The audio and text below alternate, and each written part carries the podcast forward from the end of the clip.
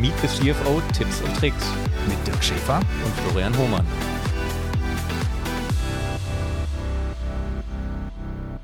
Ihr wollt CFOs nicht nur im Podcast zuhören, sondern sie auch live und in Farbe treffen?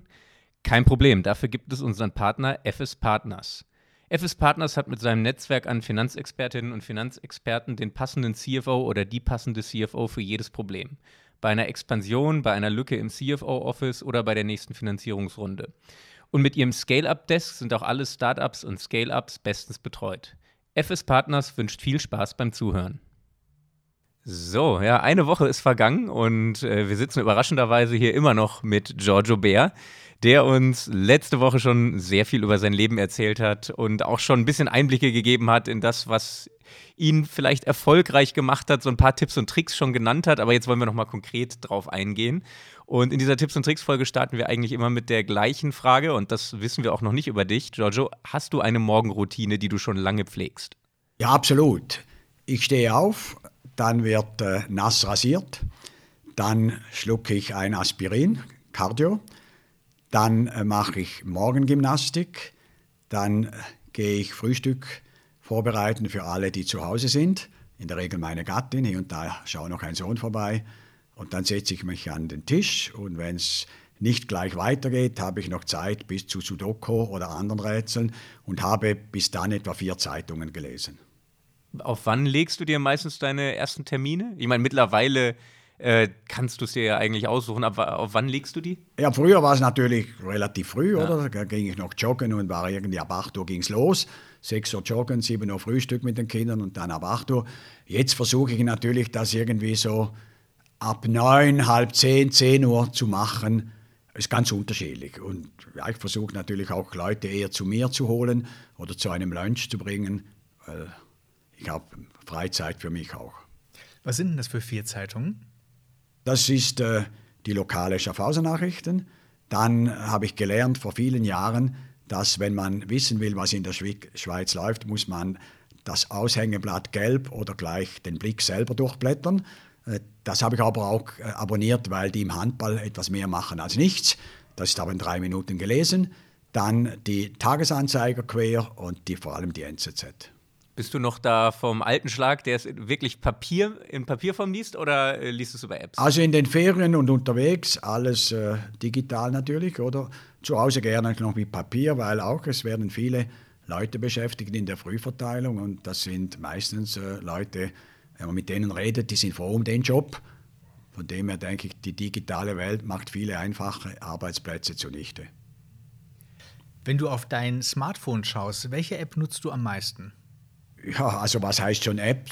Ich, ich schaue natürlich sehr oft rasch äh, die Handball-Sachen nach. Also äh, Kadetten äh, schaue ich an, Bundesliga schaue ich an, EHF, European Handball Federation. Da bin ich sehr oft drauf. Dann äh, schaue ich mir hier und da Firmen, äh, Websites an, das sind ja mehr App, äh, Websites. Und echte Apps sind natürlich die Bankzahlungs-Apps, wo ich schnell zahlen kann. Das sind so das Wichtigste. Jetzt ein Thema, wo wir in der großen Folge noch nicht drüber gesprochen haben, was definitiv aber hier reingehört. Wir haben ja viel über deinen Erfolg, deine guten Entscheidungen gesprochen.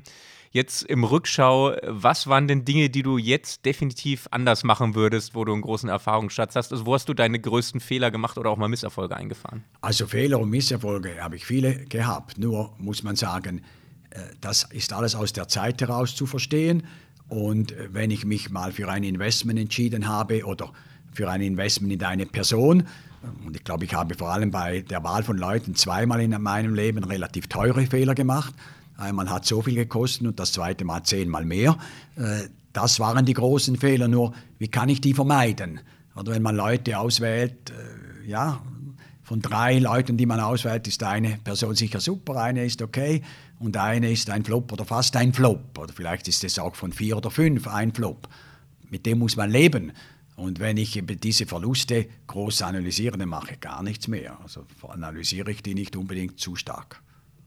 Wenn man hinterher so ein großes Netzwerk, unternehmerisches Netzwerk eben hat, ähm, wo man oben drüber auch als Eigentümer sitzt, muss man ja viele Menschen haben, die für einen das machen. Hast du Tipps in der Führung von wichtigen Personen? Ja, jetzt kommt man eben zur Frage machen oder delegieren.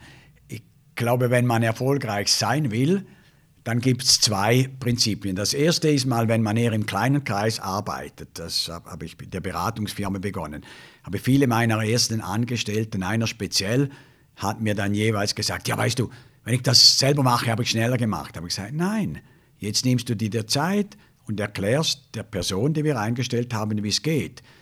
Machst du das zweimal, dreimal, aber nachher bist du frei und kannst andere Mandate annehmen, wo du mehr Geld verdienst. Du musst dir die Zeit nehmen, Leute auszubilden, zu instruieren. Das ist mal etwas, was viele Leute nicht verstehen, weil wenn wenn es du schneller machst, ist ja okay, aber dann machst du am Schluss immer selber.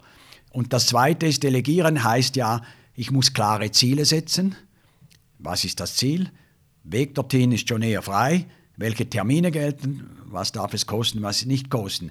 Aber dann muss ich natürlich auch das Vertrauen haben, das Vertrauen aufbauen, dass ich nicht nur die Aufgabenstellung delegiere, sondern auch die Kompetenz, die Entscheidungskompetenz, weil sonst passiert nichts.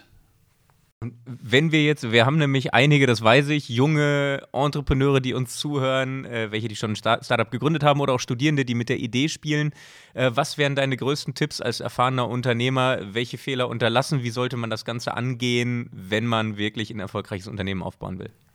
Ja gut, da gibt es natürlich vieles zu sagen. Äh, es wird ja den Leuten oft gesagt, ihr müsst einen Businessplan aufstellen. Ich weiß nicht, ob das wirklich das Wichtigste ist zu Beginn, abgesehen dass, dass man, davon, dass man das auch aus dem Internet runterladen kann.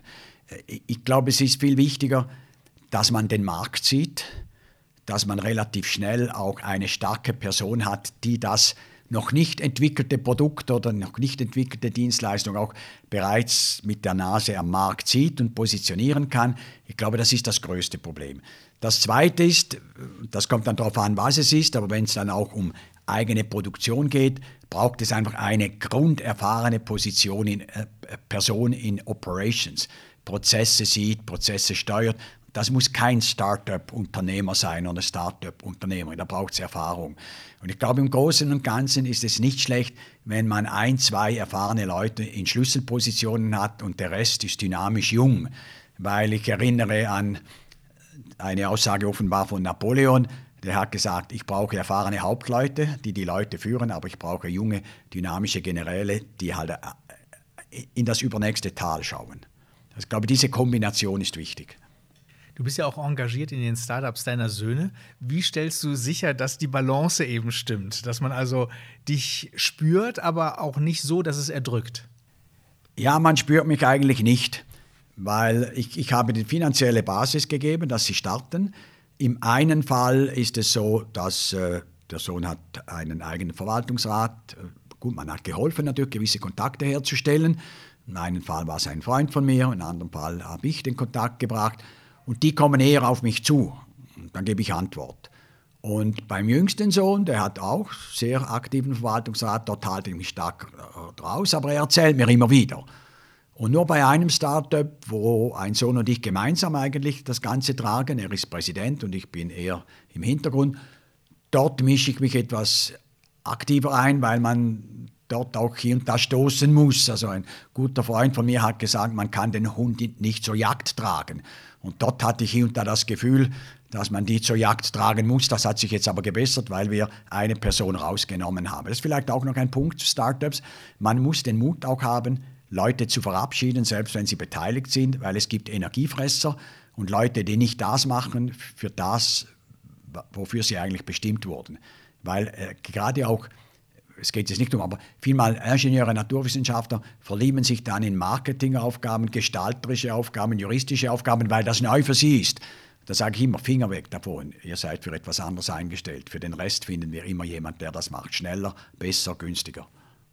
Mal so als äh, Gedankenexperiment, weil ich glaube, dazu hast du wahrscheinlich ähm, auch eine Meinung, Tipps und Tricks. Wenn du Unternehmer wärst, äh, der Schweiz. Dir würde, nehmen wir, nehmen wir mal an, dir würde die Schweiz gehören, du dürftest freie Entscheidungen treffen. Was würdest du ändern? Was würdest du tun? Was wären die ersten Dinge, die du angehen würdest?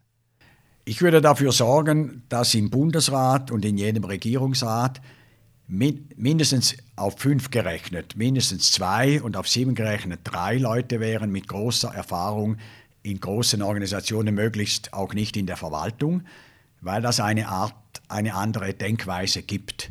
Und ich glaube, dann kämen wir sehr viel schneller voran. Das Problem ist natürlich, es gibt sehr viele gute Regierungsmitglieder, Damen und Herren, aber im Allgemeinen fehlt einfach nicht unbedingt das Unternehmerische, aber der Umgang mit großen Organisationen, das zielgerichtete Arbeiten und vor allem auch mal etwas, ja, neue Konzepte aufzustellen und als Generalisten etwas anzugehen. Ich glaube, der Unternehmer ist eben letztlich der gute Unternehmer, die gute Unternehmerin. Das sind Generalisten.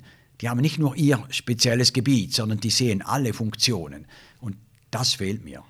Das würde ich ändern als erstes. Und sonst, glaube ich, könnten wir sieben neue Folgen füllen. Warum hat man dich da nicht gesehen? In der Politik? Mhm. Ah, man hat mich auch angefragt für parlamentarische Aufgaben, aber das habe ich ja gesagt, da habe ich mich immer abgeschottet. Ich habe mir relativ früh gesagt, ich kann auf anderem Weg der Allgemeinheit etwas geben über diese Stiftungen, die ich aufgebaut habe, Engagement für Behinderte, Museumsbahn, Ausbildung in Landpräsident der Handelskammer, wo wir heute wirklich ein Riesennetzwerk haben, auch mit den Behörden. Ich glaube, es gibt viele Wege, um der Öffentlichkeit etwas zu geben. Es muss nicht immer ein Sitz im Parlament sein. Ähm, letzte Frage von meiner Seite, ähm, auch als Abschlusstipp vielleicht für viele. Wir haben ja in der letzten Folge gehört, dass dein Sohn unter anderem gesagt hat, dass du der, der König der Work-Life-Balance warst in seinem, äh, in seinem Wahrnehmen früher. Äh, und heutzutage ist das ja manchmal negativ konnotiert, der Begriff, dass gerade in der jungen Generation gesagt wird, okay, Work-Life-Balance, da geht es eher um Life als Work und äh, wie kriege ich möglichst viel Freizeit. Bei dir ist es ja augenscheinlich auch andersrum gewesen, sehr erfolgreich arbeiten und trotzdem noch Zeit fürs Privatleben. Was sind da so deine Tipps? Wie kriegt man das hin, beruflich sehr erfolgreich zu sein, sehr viel zu machen und trotzdem diese Life-Balance noch zu haben? Ja, glaube ich, sicher braucht es ein gutes Zusammenspiel mit dem Partner oder der Partnerin, das ist mal das eine.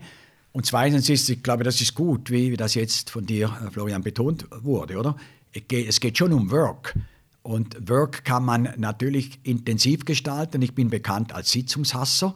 Ich bin auch bekannt dafür, dass ich Sitzungen nicht akzeptiere, wo die Leute mir etwas präsentieren. Das wird vorher gelesen und ich gestatte ein oder zwei Folien für den Einstieg, damit wir diskutieren können. Das einzige Mal, wenn ich, wenn ich etwas akzeptiere, Präsentation, dann will ich eine Person kennenlernen und zu schauen, ja, wie präsentiert die, was taugt das. Also man kann natürlich auf der Arbeitsseite durch Sitzungen äh, kürzen, durch viele Zeitfresser verhindern, kann man Zeit für den Freiraum arbeiten. Und ich glaube, dann kann man das zusammenbringen.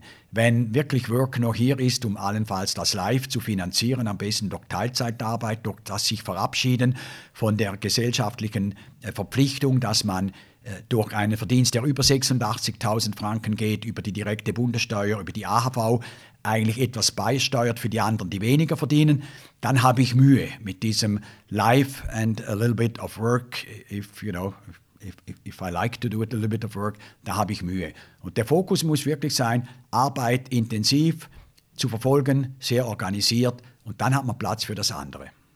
Ja, dann schließen wir doch mit einem Bon mot nochmal von früher. Zum Thema Meetings hast du mir immer gesagt, Dirk, du musst nicht auf jedes Meeting gehen, aber wenn du gehst, dann muss man dich spüren. So ist es. Und da muss man reden und, und muss dann auch kritische äh, Stimmen äh, machen. Das ist ja auch in den Verwaltungsräten oft das Problem.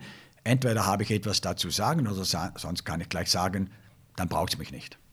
So ist es. Und dich braucht man noch lange. Ganz, ganz herzlichen Dank. Es war uns eine Freude. Vielen Dank. Meet the CFO Tipps und Tricks mit Dirk Schäfer und Florian Hohmann.